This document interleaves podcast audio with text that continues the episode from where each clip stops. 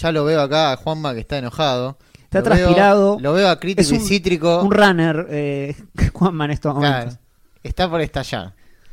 Eh, zafó de Black Swan, zafó de The Mother. zafó de Mother y zafó de Arrival. Arrival, pero no puede zafar de el puesto número uno del prócer que es Birman o La inesperada virtud de la ignorancia. Gran. eh, Gran subtítulo, Gran cierto. Eh, película de 2014 de Alejandro González Iñárritu. No le voy. Juanma se va a enojar si yo digo que esta película es la que hizo que vea cine, porque ya lo digo todo el tiempo. Así que ya lo acabo de decir. ¿Qué me importa? Pero- la cuestión es esa, tipo. ¿qué, qué? Bueno, no importa, no importa. Bueno, no, no, no, no va a pasar, no va a pasar por eso el debate. A mí me parece que Birman eh, es la mejor película de la historia. No, bueno. eh, me, me parece. Sí. Yo creo que Birman está totalmente mal leído. Beautiful es mejor. No, Beautiful no, eh, Mm. qué sé yo, no sé. Eh, a mí me parece que Birman se la suele tomar más por los dichos del director eh, por fuera de la película que por lo que expone la película en sí. Hay algo que no voy a obviar de Birman. Yo no leí nada. Te voy avisando para el debate. Yo Bueno. no sé de qué me estás hablando, sinceramente te lo digo. No, no digamos, sé qué dijo, Las digamos. declaraciones de Iñárritu de que el cine de superhéroes es una mierda. Está bien, ahora te voy a comentar una cosa entonces. No, bueno, Dale, dale. yo lo, lo que en este debate, que ya me acaba de decir Juanma que va a haber un debate, yo no sabía, eh, es que Birman es claramente una película totalmente alegórica. Eso no voy a ponerme a discutir eso, porque la verdad que es como discutir que Boca no es un grande, básicamente.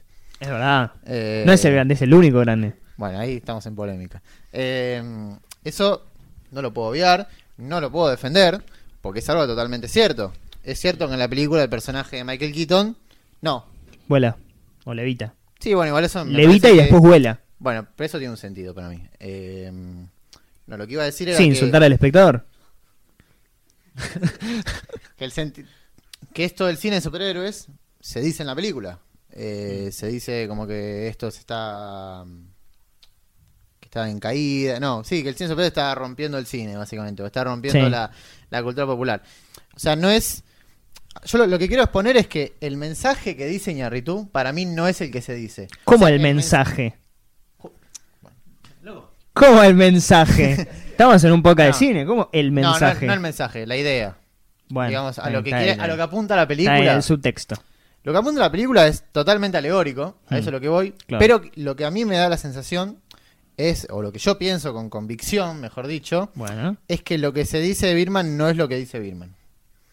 a ver. A mí lo que me parece Birman, lo que dice Birman, lo que se dice de Birman es que Iñárritu se pone en la película, ¿no? Como que el cine que está haciendo él es el cine serio de verdad, es el cine que importa, es, eh, digamos, que el cine de superhéroes es una mierda, como que engloba el cine de superhéroes en un solo, digamos, casi casillero, Hmm. cuando, por ejemplo, Glass es una película de superhéroes, es una obra maestra, claramente. Eh, o Unbreakable es una película de superhéroes. Sí, pero eso es lo que pensamos nosotros.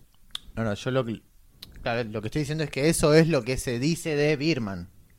Mm.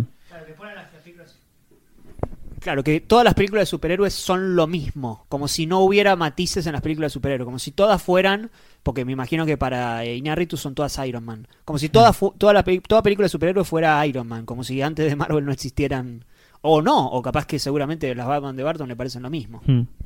Y lo que yo voy a decir es que para mí Birman es una película donde desde la perspectiva del personaje o de los múltiples personajes se plantea que no hay una sola idea que sea la, digamos, la, la verdad absoluta. Como que todos los personajes de Birman están en conflicto con el- la propia postura que mantienen. Digamos, el personaje principal, más que nada Regan, es un personaje que tiene esta idea de que su carrera se acabó por culpa de ser Birman, básicamente, y que va a retomar ese, esa tipo de, ese tipo de gloria haciendo esta obra de, Carver. Por ejemplo, ese personaje. Después tenés Sí. el personaje de Edward Pero ah, Norton. está bien, está bien. ¿Dónde te parece que está como la- esa diferencia? ¿Qué sentido? Claro, vos dónde decís que Ay, bueno, no se está diciendo que el cine de superhéroes es una mierda. hay una escena muy polémica que es con la crítica. Mm. Que es Pauline Kael, básicamente. Sí, podría ser. O es Podría una ser. crítica del New Yorker. Sí, sí. O sea, sí, creo mí- que es una crítica del New Yorker, ¿no? Es Yo una no- crítica del New sí. Yorker. Y en la escena, básicamente, lo que le dice Michael, el personaje de Michael Keaton es a este, a este personaje que, bueno, que ella es una crítica que agarra la película y la reduce a adjetivos, etcétera. Ahora, lo que Sí. me parece interesante de esa escena es que luego de hacer esta, esta deconstrucción, ¿no? De lo que es un crítico para él, Hmm. agarra y da un ejemplo diciendo como que, bueno, hablando del arte en general, y agarra una flor. Hmm. Y Michael Keaton lo que hace es, vos vas a agarrar esta flor y vas a decir eh, que mm, la, va- la vas a descomponer en adjetivos. Y a mí lo que me parece interesante de esa escena es que lo que, le- lo que lo que piensa el personaje de Michael Keaton es que todo puede ser arte, digamos, en ese sentido. O sea, que Sí. puede agarrar una flor, puede agarrar cualquier cosa, puede agarrar una obra que tiene prestigio y él la puede transformar en arte. Hmm. Como que ya su personaje asume de que todo se puede tomar y se puede agarrar y colocar como arte. Lo cual es una idea que tam- también está errada. O sea, es una es o sea, él Sí. se encarga de criticar algo y luego dice algo que está también errado Sí. en ese sentido. ¿Y te parece que la película se pone de ese lado? O sea, a mí me parece que la película se pone del lado de que hay un montón de personajes Hmm. que no saben lo que están haciendo, básicamente. En el sentido de que no, no ninguno tiene una idea clara de lo que está haciendo, digamos. Sí. Todos tienen ambiciones personales y chocan dentro de ese, te- de ese teatro que engloba, digamos, al arte en general. Eso es lo que me O sea, vos, vos decís que la película plantea cierta cuestión de ambigüedad respecto de la mirada de los personajes sobre el arte. Claro, eso es lo que yo, lo que yo pienso. Sí. digamos. O sea, eh, eh, para eh, complementar o para tratar de, ente- de- de entender lo que decís, Manuel. Lo que decís es, todos los personajes tienen eh, conflictos eh, con el arte y tienen como con- eh, objetivos. Él quiere ser, volver a ser el, el tipo serio. La crítica eh, quiere hacer mierda al tipo. Edward Norton no le importa tocar a la chica en el, en el teatro porque, bueno, es lo que es lo que quiere, es lo que le pintó. Emma Stone que quiere, digamos, tener la- toda la atención del mundo. Todos los, como que todo el, el medio en sí ya es una mierda. ¿no? Eh, y todas las posturas son bastante chotas dentro de la película. No hay un personaje que. ni- Galifianakis que va y le dice. El mejor chiste de, de Birman es ese. Cuando le dice. eh, está Scorsese en el. eh, te va a ver Scorsese, vos tenés que salir y romperla. Y le da eh, ánimo y después se, se va y Naomi Watts le dice: ¿Es verdad que Scorsese? Sí, también viene el Papa, le dice. Hmm. No, sí, eh, no, no, no hay chance. Hmm. No, como para, ah, pero, pero, pero el personaje cree que le tiene que mentir no para hacerlo sentir bien, sino para, como es, es un manager, productor que tiene que quiere que la obra salga. Como que el, el- el costado humano está totalmente borrado dentro de ese ámbito. Hmm. Sí, porque incluso, digamos, y doy un ejemplo más y te cedo la palabra, Sí. es em, que el per- o sea, la, la idea del personaje de Michael Keaton, eh, o inclusive el- al destino que quiere llegar, termina siendo completamente desdibujado al final. Hmm. Digamos, lo, que, lo que critica el personaje en un primer momento son las explosiones. Por eso tiene la alucinación, digamos, ¿no? Cuando está con Birman en la calle Sí. y como que si estuviese dentro de una película de Birman, Sí. básicamente, ¿no? Como si estuviese filmando Birman o Iron Man. Eh, que bueno, que hay una explosión, viene un pájaro gigante, qué sé yo. O sea, lo que el personaje critica, lo que no quiere ser es volver a hacer esas explosiones. Sin embargo, al final de la película, básicamente él consigue el éxito por un tiro. Hmm. Ahora, ese tiro, que bueno, lo describo un poco, ¿no? Él se pega un tiro, digamos, dentro de... Porque en la obra su personaje se pega un tiro. Hmm. Ahora, él lo que hace es agarrar una pistola de verdad y pegarse un tiro él. Y ese tiro se traslada o se traduce básicamente en un, en un acto así como de shock, de conmoción, Sí. que incluso termina... Sí, por eso termina teniendo éxito la obra de él. En el sentido de que lo que el personaje estaba rechazando durante toda la película es lo que finalmente le termina a él eh, haciendo que, que consiga la fama que quiera conseguir. Hmm. ¿Y qué pasa? Una vez que consigue esa fama, se ve al espejo y un poco reflexiona sobre para qué hice todo esto, básicamente. Hmm. Entonces creo que ahí es donde se para la película. Hmm. A ver, esta película para mí tiene varios problemas. El primero, eh, pasando por este tema de la crítica y, también del personaje de él, es que retoma un poco esta discusión de arte alto versus arte bajo. A partir de personajes sumamente estereotipados, sobre todo el de la crítica, que es como una barra basada, que es como la típica crítica. Es más que el estereotipo, es como la, la parodia de una, de una crítica. Eh, que es la, la típica crítica que va, que en, en la misma película se para desde ese lugar, desde de la crítica que no hace, entonces critica, que es una cosa que puede decir mi primito que tiene seis años, digamos. Y la película creo que se para desde ese lado. Bueno, igual Eh, todos los personajes son así. Claro, sí, por eso, O sea, justamente. Edward to- Norton todo el- es Edward Norton, básicamente. Claro, sí, sí, todos los, todos los personajes son sumamente estereotipados. Incluso el personaje de él es él. Sí, es Batman. Es, es, Es Michael Keaton. es Michael Keaton, obviamente, que sí. Pero también es Iñárritu, para mí. Es pararse en ese lugar de, superioridad que no sé cómo se ganó, aparte. A ver, hay dos tipos de, directores para mí. eh, y también quiero pasar un poco a la parte formal, que también me interesa muchísimo de esta película. Para mal. Eh, que una vez se había mencionado eh, de Caro que hay dos tipos de, directores. Los directores visibles y los directores invisibles. Los direct- hay dos tipos de directores visibles y dos tipos de directores invisibles. Que están los visibles bien y los visibles mal, que son los que los que separan, digamos, eh, los que te dicen todo el tiempo que están dentro de la película, pero bien, como Hitchcock, que te muestra todo el tiempo que está ahí porque literalmente aparece en cámara. Y bueno, ya sabemos de la genialidad de Hitchcock. Visibles mal, que para mí, no sé, Wes Anderson, Tarantino todo el tiempo te está diciendo que en la película está él. Y los directores invisibles, que, eh, por ejemplo, no sé, Friedkin en Sorcerer, la escena del, del camión. Ahí, digamos, uno está ahí, eh, viendo cómo el camión pasa por el puente y tiene un miedo bárbaro que se caiga. Y directores invisibles, como podría ser, qué sé yo, cualquiera de cualquier película de superhéroes que no, no se entiende un carajo nada, como la de los Avengers. Sí, Bueno, más que invisibles, automáticos. eh, más que invisibles como eh, ausentes. Claro. Como que no, no, no hay, no hay una. No hay, una- no hay dirección. Pero dirección en términos de hacia dónde va la película.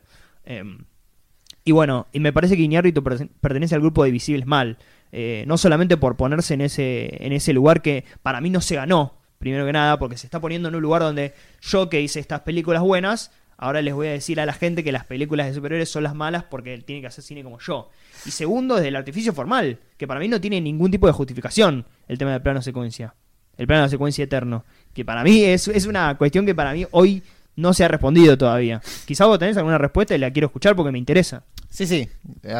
An- voy a hablar un poco de eso, pero Mm. igual un- yo en lo, que- lo que no coincido es que él se coloque en un lugar de superioridad. Mm. A mí lo que me parece que, que un poco lo que hace Birman es un poco lo que hace De Palma en el comienzo de Blowout.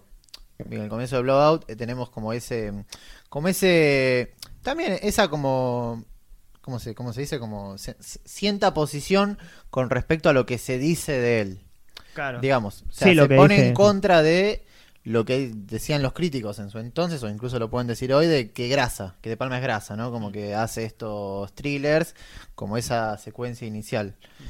Y a mí lo que, lo que me parece un poco lo que hace Iñárritu acá, y más aún con el final del personaje, con el final del personaje de Keaton, es que lo que se le suele criticar a Iñárritu, al menos digamos en la trilogía mm, la trilogía con Arriaga, eh, Amores Perros, 21 gramos y Babel, que es una, son películas efectistas, ¿no? De golpe bajo, etcétera.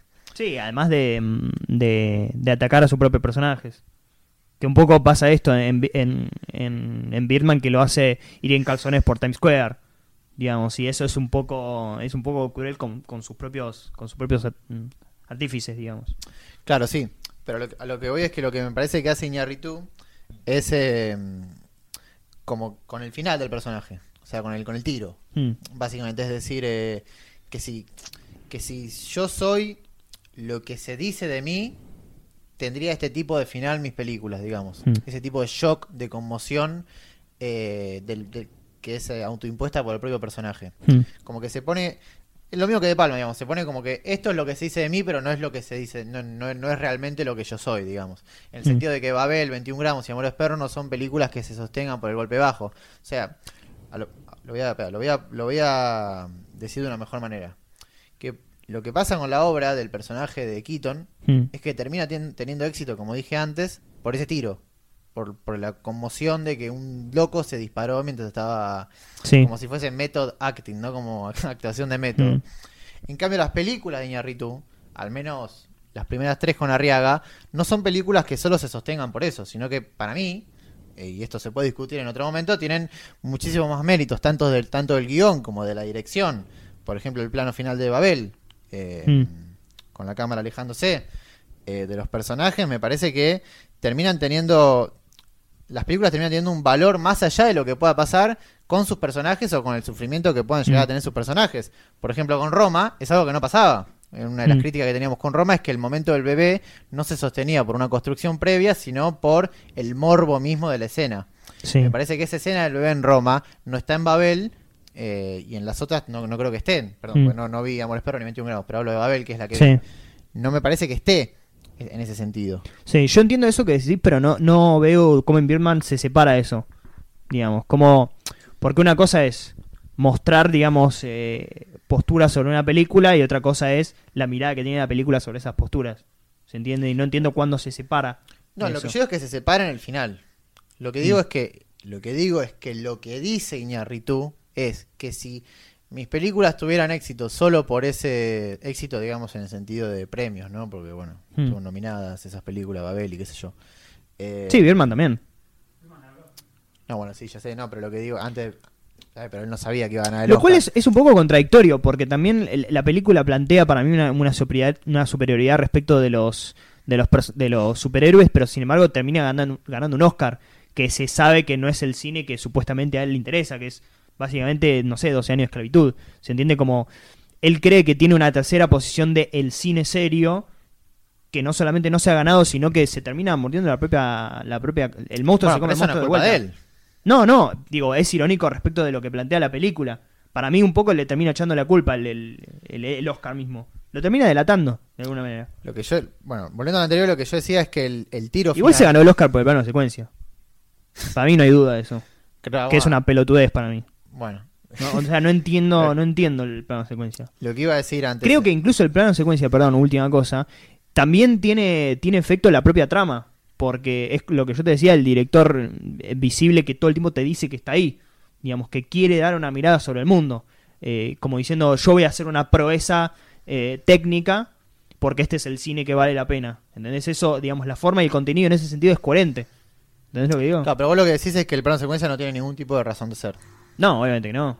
No. A mí lo que me parece interesante del uso del plano secuencia es cuando se corta. Hmm. Que digamos que básicamente el momento que se corta es una vez termina la obra. Yo Sí. no, no hablo de los cortes falsos. Ah, bueno, eso no importa. O sea, no, no, viste cuando la cámara se va para Sí. arriba en el cielo y vuelve a, a- a descender. sí, eso no importa. A mí lo que me interesa del, de Birman es que el primer plano está fuera del plano secuencia Sí. eh, y el epílogo está fuera del plano secuencia. ¿Se Sí. entiende lo que digo? O sea, Sí. cuando se pega el tiro, corta la película. Ahí no es, no es que hay un truco de falseo. No, corta directamente el plano secuencia. Eh, y me parece que a partir de eso ya hay un motivo como para dividir, digamos, el, el- el- digamos, el, el prólogo Sí. y el epílogo. Un prólogo y un epílogo que tienen una clara relación, digamos, con el personaje de Emma Stone mirando Hmm. hacia el cielo en el final, que en el comienzo caían los meteoritos y que después ese, pro- ese prólogo tiene un sentido dentro de la película porque cuenta el personaje de Michael Keaton con que con su mujer fueron en un momento a la playa y había unas medusas y qué sé yo, Hmm. como que también termina dotando de sentido a esa escena, Sí. que no está descolgada. Eh, que- y que también guarda relación con el tema de la, de la levitación, ¿no? Que vos Sí. comentabas. Sí. Eh, además de que, bueno, la película arranca... No, bueno, no importa. Claro, eh, pero el tema es. eh, siempre volvemos a lo mismo, pero. Perdón, perdón. Sí. Lo que, lo que digo es que el plano secuencia arranca cuando comienza la, digamos, el- en el teatro y termina una vez que se va del teatro. Está bien. En ese Sí. sentido. El tema es. eh, esto, esto que siempre decimos de la soga. eh, no sé, de, Palma. Alguna película de Palma que use, que use plano de secuencia. Varias. eh, que en la soga, por ejemplo, se da como esa idea de encierro. Digamos que no, no, no se puede salir de ahí, de, de ahogamiento. En cambio, en, en, en Birman hay todo el tiempo movimiento. Digamos, y eso no, no significa que la, que la puesta de cámara refleje eso. ¿Se entiende? Para mí está reflejando como esa idea de, de superioridad técnica que no se ha ganado. Digamos. Eh, yo no, no puedo, o sea, puedo intuir por qué, o sea, puedo intuir que Iñárritu quiere hacer el plano secuencia porque quiero hacer una película de plano secuencia y queda lindo. Mm. Eso lo puedo llegar a intuir, no sé- nunca sé- nunca sabré si es cierto, porque, bueno, eh, qué sé yo, no estoy en la cabeza de Iñárritu, pero bueno. Eh, ahora, también, ¿qué percibe uno de la película? O sea, ¿qué efecto tiene en la película el plano secuencia por fuera de lo que nosotros creamos que puede haber buscado el director? ¿Qué efecto tiene? Yo creo, ya habiéndola visto varias veces, me da la sensación de que una de las cosas que más se dijo fue, bueno, se, la podría haber hecho, eh, que no sea en plano secuencia. Y hoy a mí me pasa que no me la imagino fuera del plano secuencia. Eh, y que puede tener algún tipo de relación, vos decías recién del teatro, ¿no? Que el teatro, bueno, es un poco un plano secuencia porque en realidad uno lo ve como una especie de plano general y uno ve toda la acción. Eh, siempre la sigue y no, no hay un, un corte, es algo que, bueno, uno, esté, uno parpadee. Eh, pero que también puede estar vinculado a esto de personajes movibles todo el tiempo encerrados en el mismo lugar. O sea, están moviéndose, no están encerrados del modo en que están encerrados en la soga, pero sí que todos se están moviendo todo el tiempo. Entran personajes, salen, entran, salen, entran, salen todo el tiempo. Sí, puede ir por ahí eh, el plano secuencia. A mí, personalmente, me parece un poco excesivo. Pero bueno, eh, No, yo coincido que es excesivo, o sea, no lo voy a poner nunca en duda eso. Eh, pero no me parece que sea algo totalmente vacío. Porque incluso eso que comentás del encierro dentro de esa instalación del teatro, cuando el personaje de Michael Keaton sale, pues esto es interesante, ¿no? La cámara dentro del teatro eh, no necesariamente sigue a Michael Keaton, porque los personajes van y vienen, hay escenas con con, con Edward Norton. Eh, en cambio, cuando sale del teatro, pero no me refiero a salir dentro de la azotea, porque la azotea del teatro sigue siendo el teatro, básicamente, cuando están Edward Norton y Emma Stone.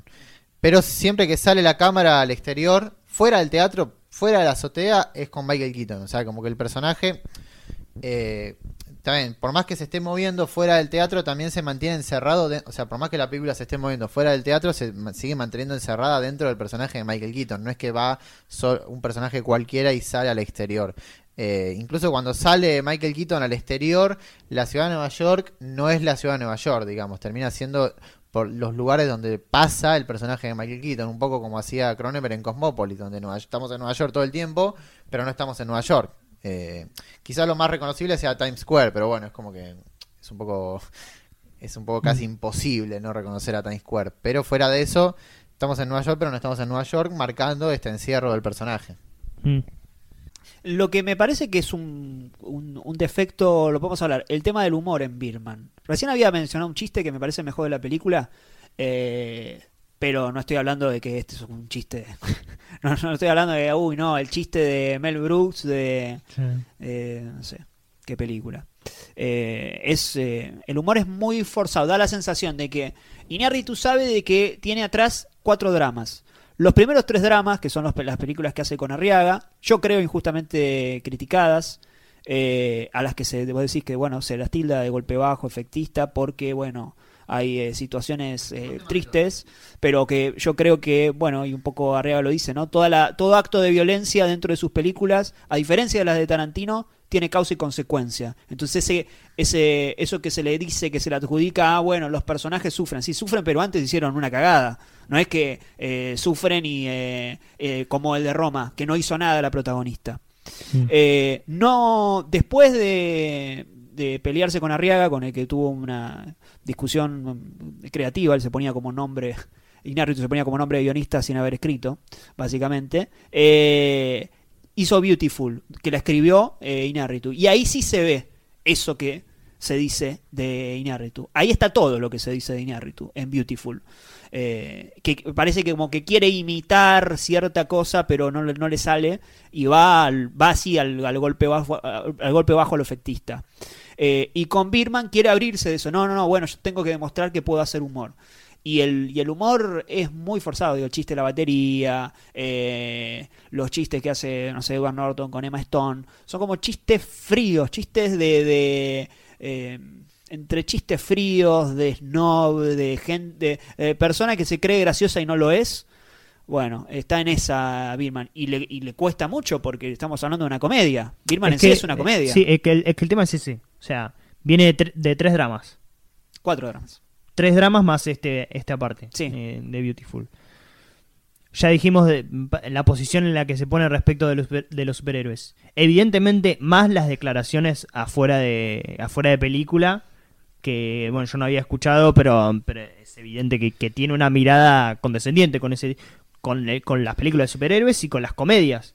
Sí. que siempre se las, se las ata como a géneros menores y no son géneros menores per se, digamos, más allá de después uno puede criticar comedias malas, comedias buenas, películas de superhéroes buenas, películas de El, superhéroes el famoso malas. comedia inteligente. ¿no? Claro, ¿Qué carajo sí, sí, sí. Como si la comedia bueno, no fuera inteligente. Bueno, claro, y esta para mí se presupone como una comedia, de las comedias que vienen a hablar de las cosas serias. No solamente de las cosas serias, sino de otra vez esta discusión de, art- de arte alto y arte bajo, eh, arte bajo, digamos que es una discusión que viene desde hace mm, 15 siglos, digamos, y es como otra vez volver a poner en, en discusión este tema, digamos, cuando hay supuestos artes bajos que, mm, que transmiten ideas mucho mejores que esas supuestamente eh, expresiones del arte alto, digamos. Eh, el subtítulo para mí tampoco tiene mucha mucha mucha razón de ser, salvo esta mm, esta pretensión que tiene este señor y no, no, no, no sé qué, qué más decir, pero para mí es una película que no no, no, tiene casi ninguna justificación de, de ningún lado, digamos. Bueno, entonces, yo digo ahora, y para mí esta película tiene justificación de todos lados. El tema es, maestra. claro, el tema es el, el plano secuencia. Que, o sea, lo que pasa es, vieron que se termina diciendo de Birman esto mismo que te decía del Oscar es la del plano secuencia que, que la que es un solo plano secuencia. Digamos, eso no tiene que ver con con eso está claro. Pero claramente eso está dicho cuando se plantea la película. Es como cuando Ginás dice, eh, no, bueno, Historias Extraordinarias tenía 90 páginas y después se convirtió en una película de 4 horas. O cuando hace La Flor dice, no, bueno, al principio, al principio duraba 2 horas y después, bueno, tiene 14. No, no te puedes desligar de eso, digamos. ¿Entendés? Y es como uno no, no, no, puede no haber un statement a- a- atrás de es un plano secuencia de 2 horas. ¿Se Pero entonces a Boyhood le caigo con que Linklater la quiso filmar en 12 años para hacerse el loquito, básicamente. No, ¿por qué? No, no, no, no, porque. Bueno, eh, eh, puede ser, sí, puede ser. Sí, sí, sí, sí, puede ser tranquilamente. Sí. O sea, no, no, no creo que sea algo exclusivo de Lo que pasa es que ahí tiene una ambición de, de, de retratar fragmentos de vida, qué sé yo. Y acá, y, y no es una proeza técnica en sí misma, digamos, es una proeza de, digamos, de No, bueno, sí, juntar a los mismos actores cada, dos, cada, cada- todos los años. Bueno, pero es algo fácil. No, no, no, desde ya que no es algo fácil. No, no, no, no, por supuesto. Pero bueno, eh, qué sé yo, te- es- me parece que es mucho más ostensible un plano secuencia de dos horas. Que encima la pregunta siempre es, bueno, ¿dónde cortó? ¿Se entiende? Como que creo que el- el- hay un propio artificio ahí mismo. Bueno, pará, pero Mm. de Rope también. ¿Eh? En Rope también. Sí, pero en ropa eso se siente mucho más natural, digamos, porque la cámara no se mueve. Está solo ahí y, y no, no, no hay Bueno, cortes, pero tiene movimientos. Los cortes son siempre con un personaje poniéndose de espaldas a la tercera Sí, vez ya sí, te sí. das cuenta de que Sí, eso sí, sí. es, es artificioso en sí, digamos. Sí, sí, sí, no lo digo como una crítica, ¿eh? no, no lo estoy planteando como una crítica. Sí, sí, sí, sí. Eh, lo último, para ir cerrando, lo Sí. de la levitación, que para mí no es cualquier cosismo. Sí. Eh, no es cualquier cosismo porque básicamente los poderes de Birman, los, el único que lo ve es él. Y estamos hablando, o sea, desde el punto de vista de él, Mm. que, que es un loco básicamente, y que está alucinando todo ese tipo de cosas. Eh, y los poderes solo los ve él cuando en, la, en una de las primeras escenas se está rompiendo toda la habitación. Que nosotros estamos viendo, porque la cámara adopta la perspectiva de él, de lo que está viendo él. Cómo Mm. estaba con el dedo apuntando y revoleando las cosas por, por el aire, o está levitando, o qué sé yo.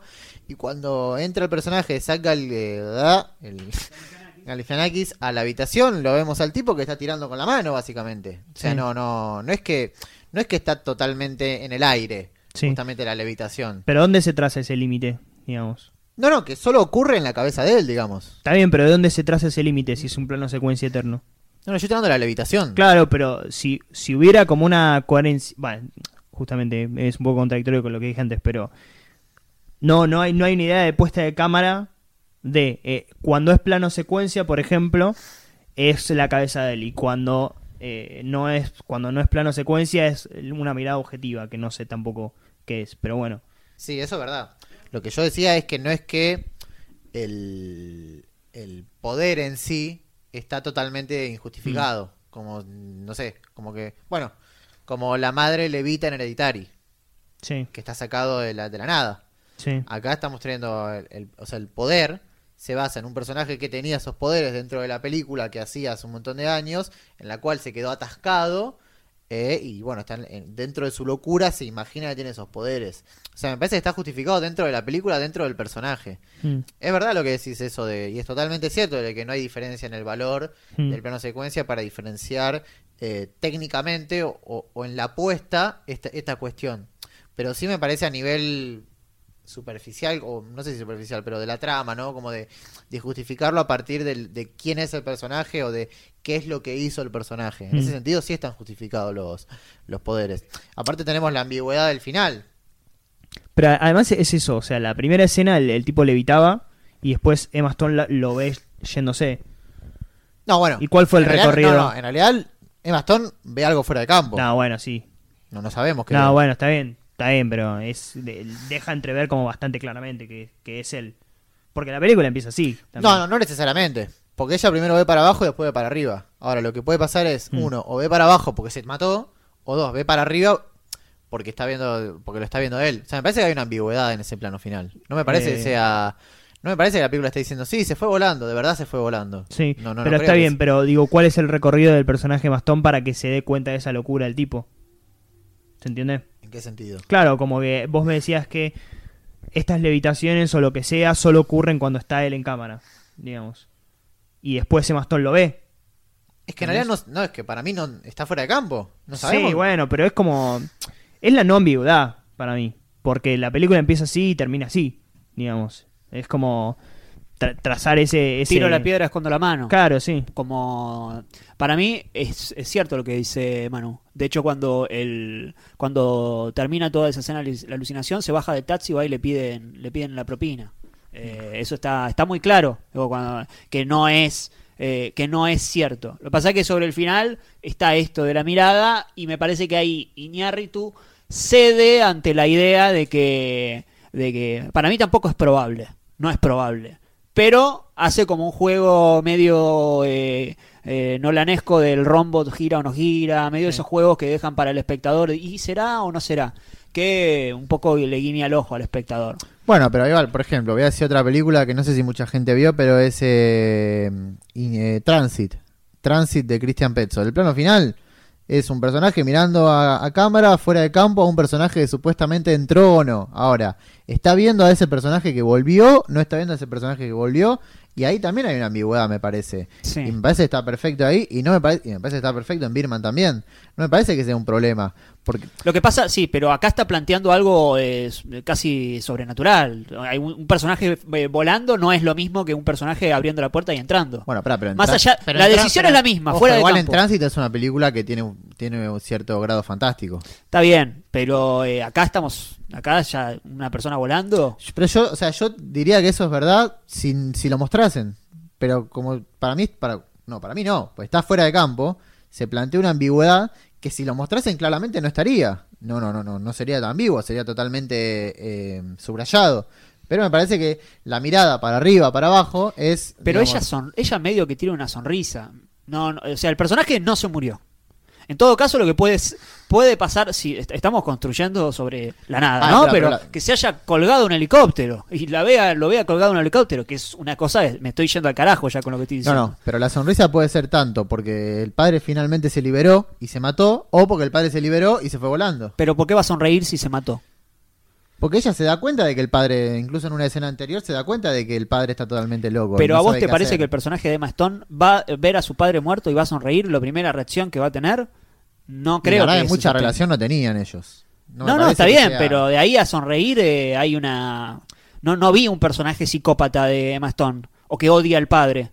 Pues eso solamente lo puede ser alguien que lo es odie. un poco psicópata el personaje de Mastón. Bueno, pero sí, pero no, no, no a ese punto. Me parece que no, no, no es un Bueno, personaje que la es un- gente es un odie. el de personaje que está en crisis igual que el padre. Sí, bueno, puede estar en crisis, pero este es... Incluso Emma Stone se imagina algo de Edward Norton que verdaderamente no es. En Bastardo sin Gloria se muere Stoller, Soler, ¿era? Soler, que es un personaje nazi, eh, un poco odioso, un poco rompebolas, y Melanie Loren, que es del bando contrario, siente pena por haberlo matado. O sea que ni siquiera, ni siquiera, eh, si vos odias ese personaje, vas a sonreír cuando lo ves muerto. Me, o sea, eh, puede ser otra cosa, pero no creo que eh, se haya muerto. Porque no va a sonreír ese personaje. Bueno, pero puede ser una muerte simbólicamente, es una liberación, a eso es lo que apunto yo. Además, eh, viste cómo tratamos de analizar las películas acá, que de esta cuestión de, de- del principio está enterrado al final. Como que me resulta difícil no pensar que el tipo se fue volando. ¿Entendés lo que digo? Como que eh, si te muestra el primer plano de, de una luz volando en, el- en las nubes y al final ella mira para arriba, es como inevitable la asociación. ¿Entendés? Pero Más también, allá puede, de también, puede, también puede significar un inicio y un final. Claro, eh, es un inicio y un final. Pero un final que no sea, o sea, un final, o sea, que el in- en, el, en el, digamos, en el, ¿cómo decirlo? Sí, o el origen del superhéroe y el final del superhéroe que sería básicamente su muerte, si Mm. lo queremos apuntar desde, la, desde, desde ese lado, digamos. Y está bien, y si mostrara solamente, o sea, no, no, porque lo muestra, digo, ¿desde qué lugar, eh, desde qué punto de vista está filmando el final? ¿Se entiende? ¿Quién, quién mira a Mastón en el final? Y un pájaro, digamos. ¿Un pájaro? ¿Y, y eso no sería él? Claro, pero lo que pasa es que, pero, pero ojo, pero porque en el, en, en el plano final se escuchan Mm. pájaros. Y bueno, me parece que refuerza esa idea de que no, se no, fue para el no, cielo. porque o, o escuch- o sea, se escuchan pájaros, no se escucha a él. Bueno, pero es como una asociación inevitable. Es como el, el plano inicial y plano final pictóricamente. ¿Entendés? Es como Gone Girl, principio, final. Pero bueno, se Es escuchan más los ahí, pájaros pero- que simbólicamente puede significar también la liberación de él. Porque no recuerdo que en el resto de la película también se escuchen ¿Y pájaros. liberación digamos. te parece que tiene que ver más con lo terrenal o con lo celestial? A ver, el tipo en la obra de teatro se quiso matar. Sí. Y va y si se mata ahora de nuevo. Y pero puede haber una cuestión, entre varias comillas, simbólica de ir, de ir hacia el cielo. Sí, también, pero por eso digo que justamente puede ser tanto una cosa como tanto la otra. No me parece que sea algo totalmente como una sola cosa. Yo lo estoy forzando mucho. Capaz que es lo que eh, pensó Iñárritu y capaz que no. Perdón, ya Sí. me parece que tener esta discusión no, eh, significa que no puede ser que solo sea eso. Eh, bueno, pero la- me parece que la película lo propone. Porque ya dejarlo fuera de campo está proponiendo eh, que se que se hable. Sí, Pero por ya, eso pero ya- digo, ya sí. hemos hablado igual de toda la película, por eso estamos hablando del último plano. No es que esto solamente estamos hablando de esto y todo lo demás lo dejamos a un costado. Eh, puede ser que lo que quiera eh, hacer eh, Iñárritu con el personaje es, bueno, este personaje no existía, se pega un tiro, sobrevive, entonces se convierte en un superhéroe. Y a partir de por eso se, se termina convirtiendo en Birman porque sobrevive a un tiro, porque tiene un poder. Y la nariz le queda igual al superhéroe. Eh, claro, sí. Estoy, qué sé yo, pensándolo ahora. No sé si será eso, si no será eso. Y bueno, para mí sigue siendo ambiguo. Bueno, eh, me parece que la hemos discutido bastante. eh, así que, si quieren. No, aparte, nada, me gustó esto. Bueno, bueno, estamos No, contentos. no, no, pero hablando en serio me pareció un buen debate. Sí, sí, sí. Porque lo que sí me parece es que muchas veces con estas películas, nada, es, es esto que comentamos de...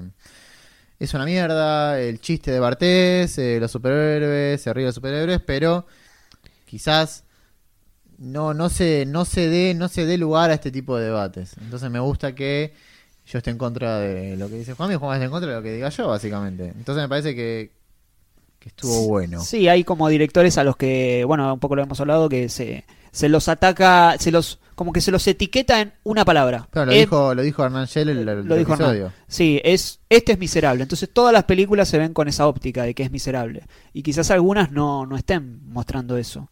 Eh, además de que, aun si están mostrando eso, es poco decir de una película que lo único que muestra es miserable.